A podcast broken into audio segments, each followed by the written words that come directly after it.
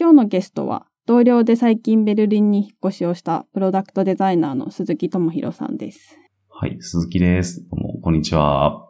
ちょっとじゃあ、早速自己紹介をお願いします。はい、今、えっと、オールタートルズっていう会社で、僕は今ベルリンにいるんですけど、ちょっと前までは日本のオフィスの方にいて、まあ一応ハイジさんと同僚っていう形になります。他のキャリアとしては、昔、まあ友達とスタートアップとかをやってまして、えっと、まあ斜め上っていう会社なんですけど、まあそこから、えっと、次はスタンダードっていう、まあ、デザインエージェンシーですかね。またそれも友達と一緒に共同で設立の時から一緒にやらせてもらって、で、えっと、その後ちょっとフリーランスをやってから、えー、2018年の4月からオールタートルズで働いてるっていう形になります。はい。あの、このエクスポート FM では国外で活躍するデザイナーやクリエイターをゲストに呼んで話すっていうコンセプトにしてるんですけど、はい。あの、鈴木さんが今回ベルリンに引っ越すと聞いて、ねこれはと思って、めっちゃいいタイミングやんと思って今回お声確かにちがけしました。ょうどでしたね。そうなんですよ。まあそれがなくても、まあアはいメリカの企業に東京にいながら働いてるっていうので、鈴木さんと話すのは面白そうだなとは思ってたんですけど、うんうんうんまあでも今回引っ越しをされると聞いて、ますます そうですね。これは良い人生と思って。はい。ありがとうございます。で、まあ今も、なので、はい東京スタジオ在籍のままベルリンへ引っ越しをした。そうですね。東京に一応在籍しているので、まあ、あの、東京オフィスの WeWork カードをまだ持ってたりとか、うん。あとは給料の振り込みとかも、まだあの、こっちに口座ないのもあるし、うん。まあ、普通に今、日本の口座に振り込まれるっていう感じですね。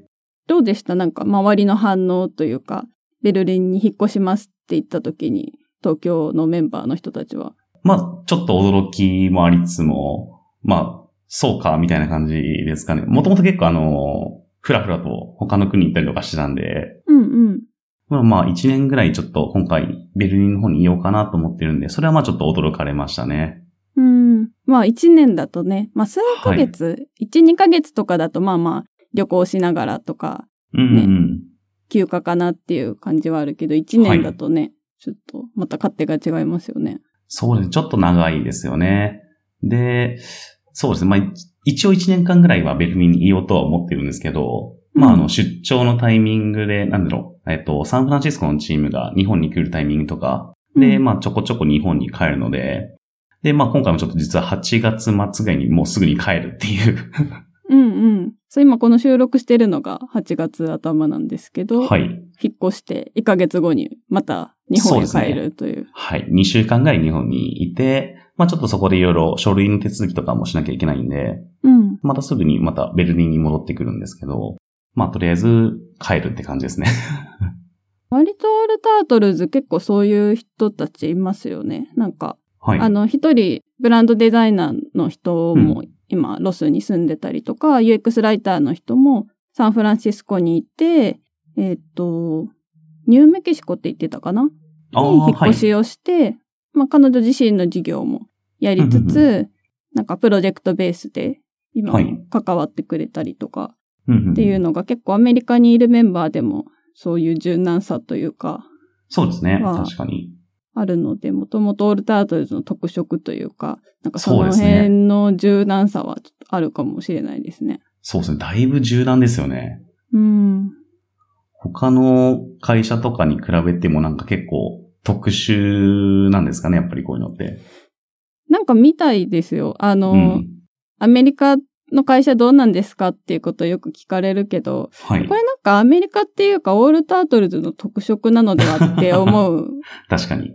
ことが最近増えてきて、なんかサンフランシスコのとある会社では、うん。一応リモートワークというか、まあ、ワーキングフロムホームみたいなことは許可はしているものの、なんか情緒的には対面でミーティングはしたいみたいな、ああ、やっぱり。まあそういうポリシーの人もはい。チームだったり会社によってはあったりするみたいなので、うんうんここまで自由なのは多分アメリカでも もしかしたら珍しいのかもしうん。れない。そうですね。確かに。うん。だいぶみんないろんなところに散ってますからね。あ、オールタートルズのメンバーですか、うんうん。うんそうですね。あとはヨーロッパだとフランスにもパリにもそうですね。パリ。スタジオがあって。はい。ベルリンも一応なんかオフィス化、なん、なんだろう、ベルリン支社的にうん。なったのかなと。なんか8月にちょっと引っ越したんですよ。うん。なんかあの、WeWork に入ってたんですけど、別のコワーキングスペースでもうちょっと、あのー席を増やして、うん。オールタートルズ名義で確か借りてるのかな今はへ。ー。多分、ベルリン支社っていう形になったのかなと思あっ、てます。あるんだ。はい。最初の1週間だけ WeWork に行ったんですけど、うん。今週からそっちのオフィスに行って通ってます。ああ、いいね。通う場所があるの。いいですね。そうです。ね。はい。まあ WeWork もまだ僕はカード持ってるんで使えるんですけど、うんうん、うん。まあ正確だったらまあ、その同僚がいるところに行こうかなってことで、ちゃんと会社に出勤してます。ああ、よかった。安心しました。安心しましたっていうのは、私も 一時期、なんかアメリカで日本の仕事をリモートでしてた時があったんですけど、はい。結構ずっと家にいると気持ちも切り替わらないし、ああ、そうですね。なんか海外にいる感がすごい薄いなって思ったんで、確かに。通う場所があるはい。のはいいですよね。そうですね。ようやくなんかその場所があって、うん。まあ一応家でも全然仕事はできるんですけど、なんかやっぱりちゃんと通勤してみると違うなって感じしますよね。ちなみにベルリンはい。はなんかどういうきっかけで選んだんですか？ベルリンはまあ、そうですね。まあ一言で言うとちょっと、まあ日本が暑いからっていう理由なんですけど、あ、そっち涼しいんですか？そうですね。他、まあ、ヨーロッパ基本的に今涼しいのかなとうん夏は思うんですけど、うんうん。まあ暑いだけっていつもあの人に聞かれて言ってるとなんか話が広がんないんで、まあちゃんと真面目に言うと、真面目バージョンはい。真面目バージョンは、えっと、まあ、3つぐらい理由があって、うんあの、仕事的な面と、また環境的なところと、あと英語っていうところのまあ3つがあるんですけど、うん。まあ環境的な面からいくと、温度もそうですけど、なんかその自然があったりとか、まあ人がゴミゴミしてないとかそういうの結構重視するので、うん。なんかそこら辺の検証をするために去年ちょっと世界一周じゃないですけど、あそうだのったんですね。はい。うんいろいろ回って、まあ主要な、まあ有名な IT 系の都市的なところを回ってて、で、その中でまあベルリンが一つ、まあ良かったのかなという場所うんでして、あとは、まあ仕事の面で行くと、まあ本当は一番僕が仕事で関わっているのはサンフランシスコのチームなので、まあサンフランシスコに行けたらまあ一番良かったけど、うんまあ普通にビザがおりませんと。そうですよね。。はいい。ハイさんもすごいやっぱ苦労したと思うんですけど、うん、多分、今から僕が、ワーキングビザなのかな？まあ、結構めんどくさいし、多分会社としても結構大変なのかなとうん。思うんで、ちょっと難しいなと思った時に、まあ、ベルリンは比較的に、その、スタートアップの環境もあるし、で、チームが、まあ、ベルリンオフィスみたいな感じでもあるので、まあ、比較的行きやすいし、仕事もできるのかなっていうところうんうん。と、あとはまあそうですね、あの、せっかく英語を使う環境にいるんですが、日本だと完全に日本語っていう問題があって、まあできれば、あの、多分僕が多分一番オールタートルズの中で日本、なんだろう、英語が話せないデザイナーなはずなんですよね、多分。あ、そうなんですか？いや、どうだろう。私もだいぶ怪しいですけどね。いやいやいや。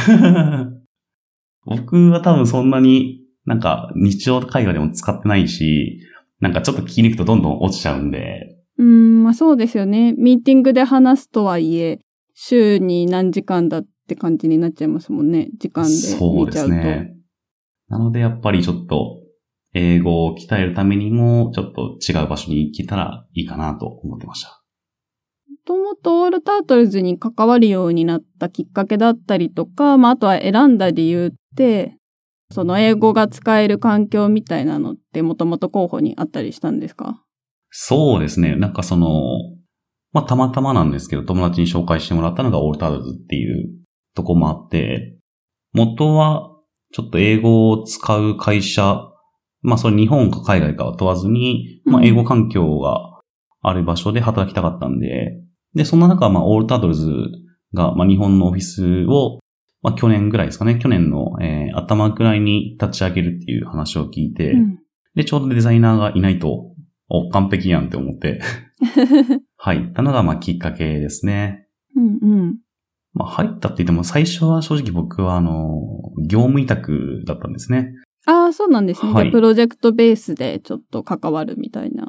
そうですね。なんか社員になるって話もあったんですけど、すでに世界一周航空券を取ってて、なんかそれを、なんだろう、社員として働きながらやるのってすごい違和感があったんで、まあ業務委託で一応フリーランス的な感じで、なるほど。まあ旅しながら仕事するっていうのを去年やってましたね。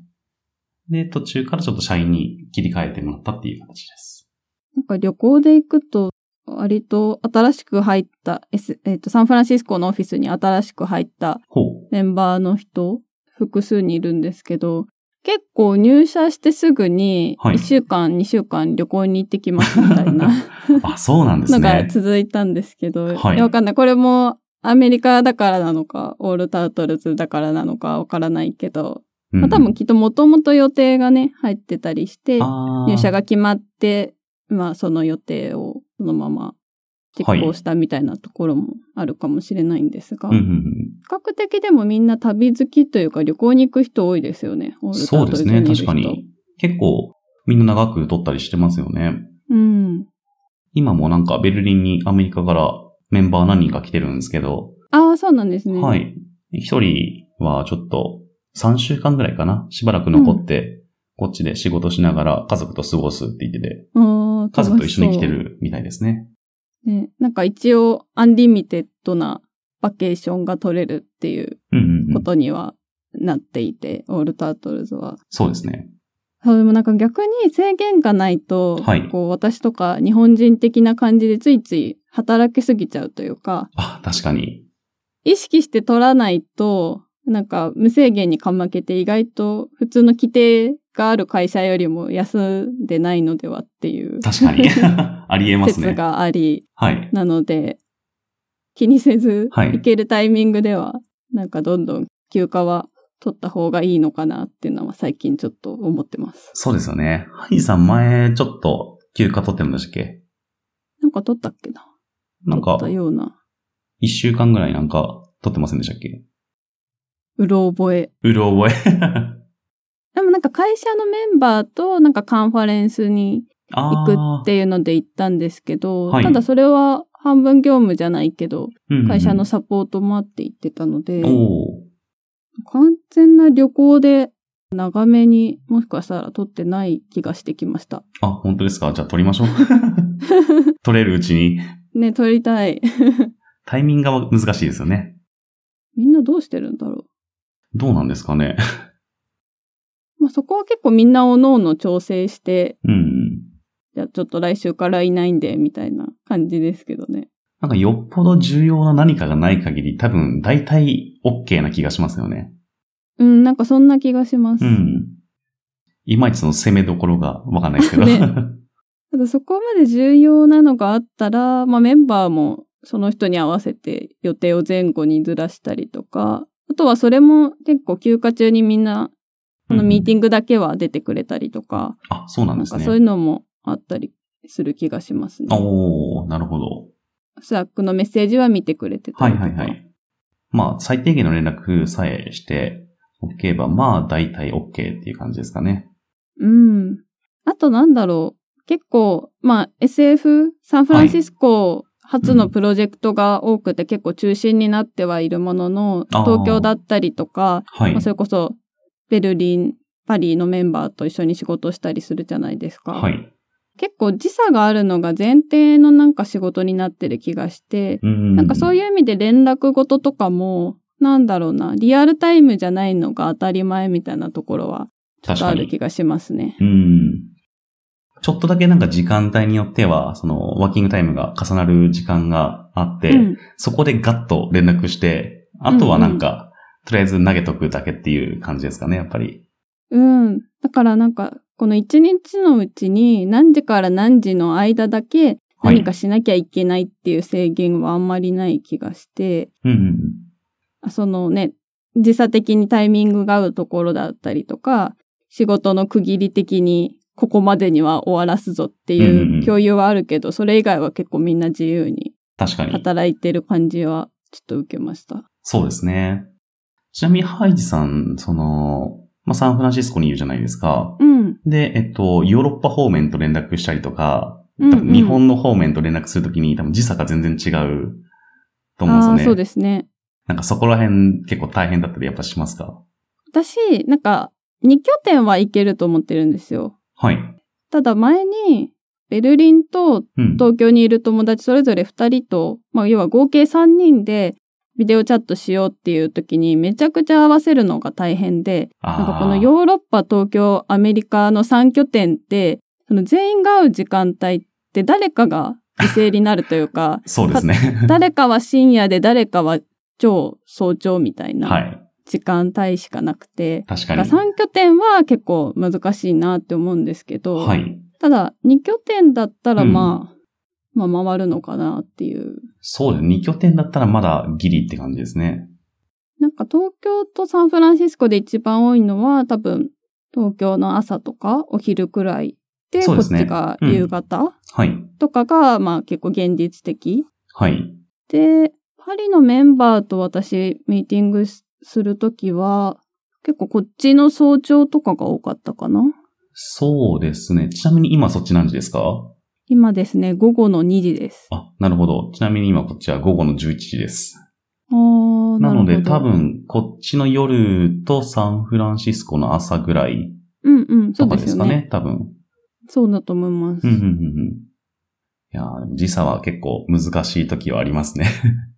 どうですか？なんかやっぱサンフランシスコが中心のプロジェクトとかだとやっぱ人数が多い方が調整しやすいから、そっちを決めて、ななんか他の地域が合わせなきゃっていうことも、はい。もしかしたら多いのかなと思ったりしたんですけど、東京いた時とかどうでした？ああ、昔は確かに夜とかのミーティングがありましたね。うん。まあ、最近でも別になんか参加しなくてもいいっていう風になってきてるので、まあそんな重要なやつじゃなければ大丈夫なのかなと。うん。で、ベルリンに来てからちょっと時差がだいぶ変わったというか、うん。なんか東京とも連絡するし、サンフランシスコとも連絡するああ、そういしう、ことか。まあそれが結構難しいなって今思ってますね。うんうんうん。ようやく少し慣れてきたんですけど、朝は起きたら東京と繋がってるのでちょっとやりとりして、うんで。夕方帰ろっかなぐらいの時にサンフランシスコが起き出すみたいな。ああ、なるほど。うんそうなんですよ。はい。ちょうど中間の位置に多分いるんですよね、ヨーロッパが。うんうん。なので、両方被ってしまうのが逆に大変みたいな。なるほど。まあ、しょうがないんですけど。そうですね。そういうのってどうしたらいいんですかね。いや、なんか結構永遠の課題だなと思って、うん。どんなに通信は簡単になっても、なんか時差だけは結構乗り越えられなくないですか？そうですね。時差はもうどうしようもないですね、これ。うんん。まあでも一個は鈴木さんが言ってたみたいに重要なミーティングじゃなかったらそもそもミーティング自体減らすとかなんですかね。そうですね。まあ、なんか、絶対必要じゃないやつもあるはずなんで、うん。あとは、なんか実際顔を合わせるんじゃなくて、僕のいるチーム、プロジェクトの方で、あの、毎週水曜日にやってるミーティングがあるんですけど、なんかそれは完全チャットベースのミーティングなんですよね。それは Slack のなんかはいスレッドとかでやり取りするみたいな感じですか、あ、そうです、そうです。1時間ぐらいの間にみんながひたすらタイピングしまくるみたいなはいはい。感じなんですけど、まあ、あのー自分が関わってなければ、まあちょっと軽く見るだけでいいし、うん。まあなんかしながらでも参加できるので、割とその形はいいのかなと。あと、なんか議事録としてちゃんと残ってるんで、それめっちゃいいですよね。なんかはい私も昔フリーランスの仕事をしてた時に、それこそ東京とサンフランシスコでチャットベースでミーティングしたことがあるんですけど、はいまさに今おっしゃってたみたいに、そのまま議事録になるっていうのがうん結構画期的というか、いいですよね。うん。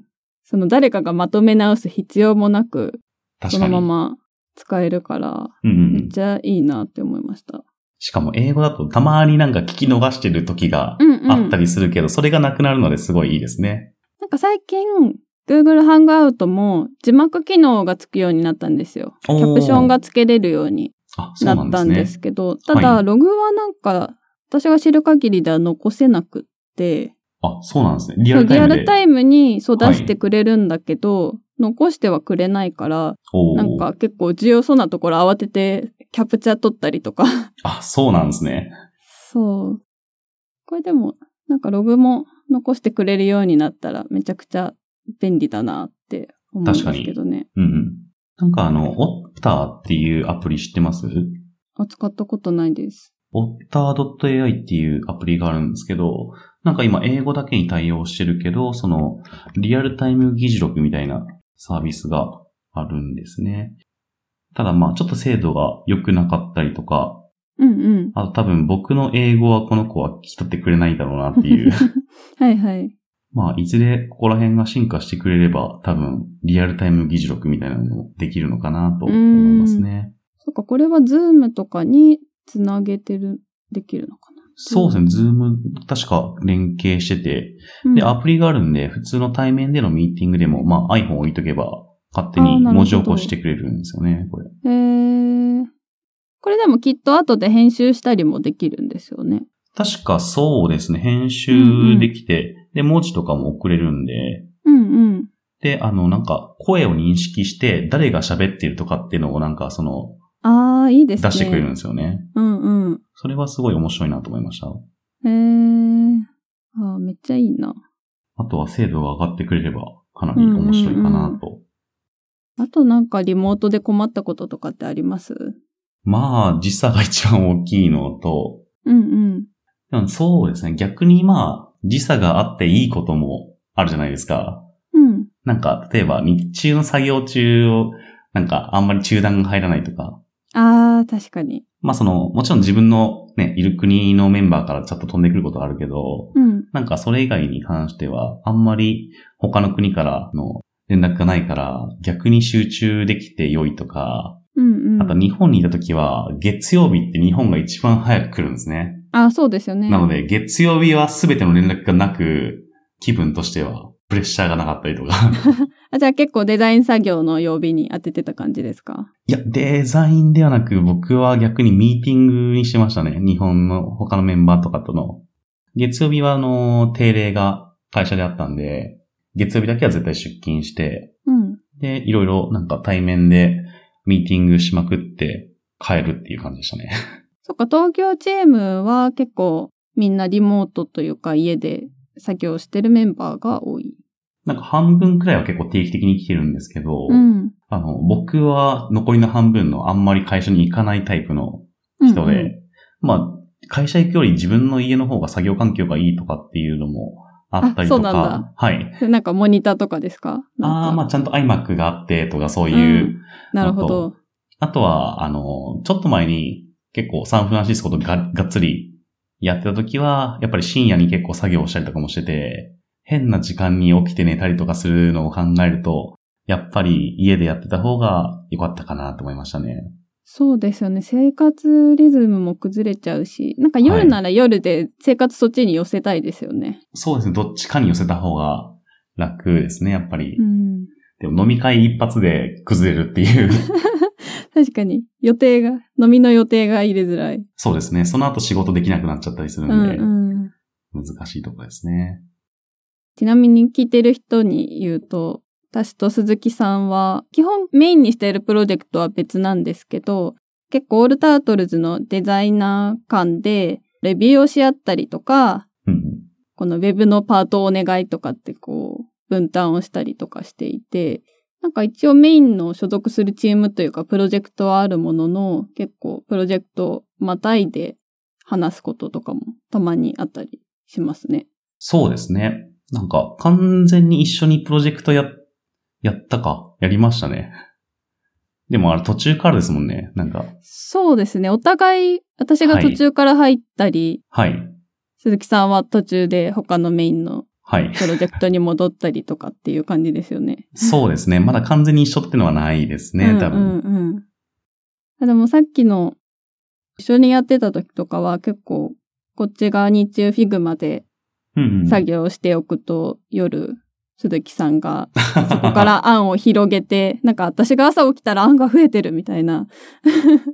そうですね。なんかその24時間稼働じゃないですけど、うん。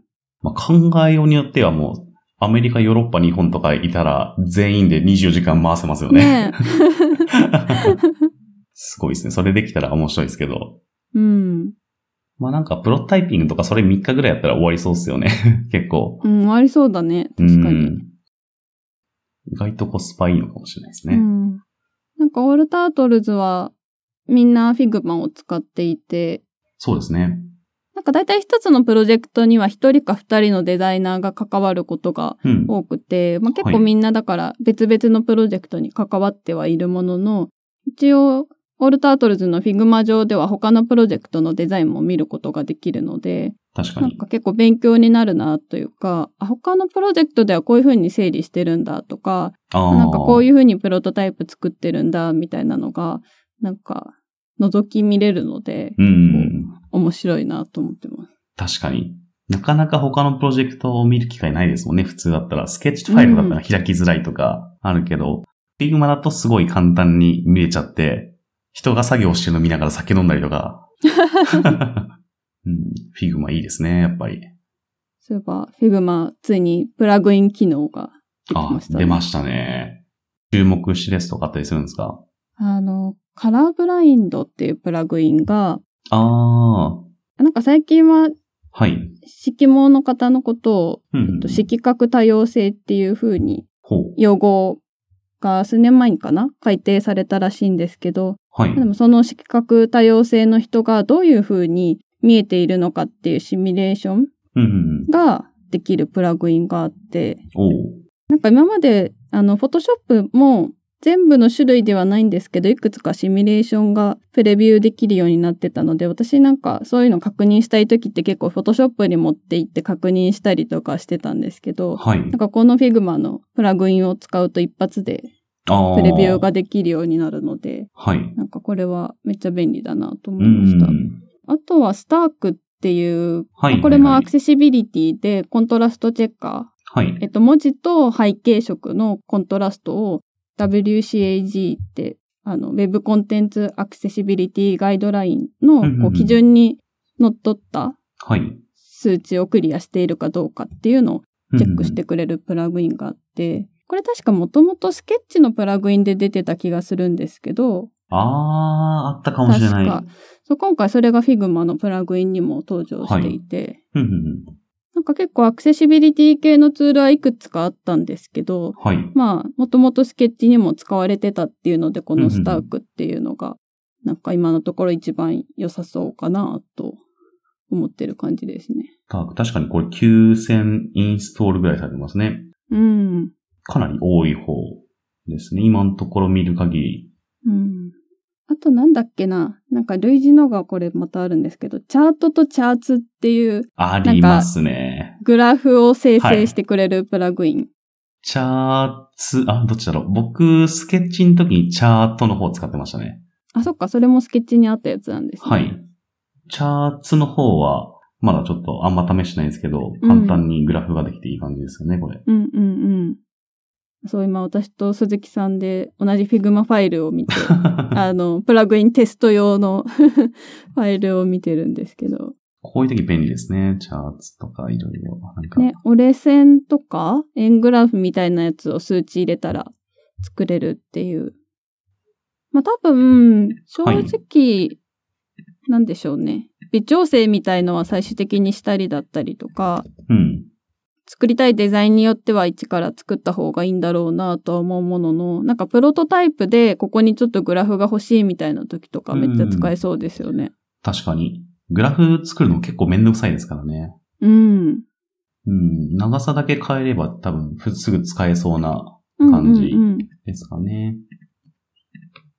これってもともと作るサイズとかも変えられるのかいやー、どうなんだろう。先にレクタングルとかを選択した状態でやってみると、そこに合わせてフィットするように作ってくれるのかな？いや、そんなことなかったですね。あ、そんなことはない。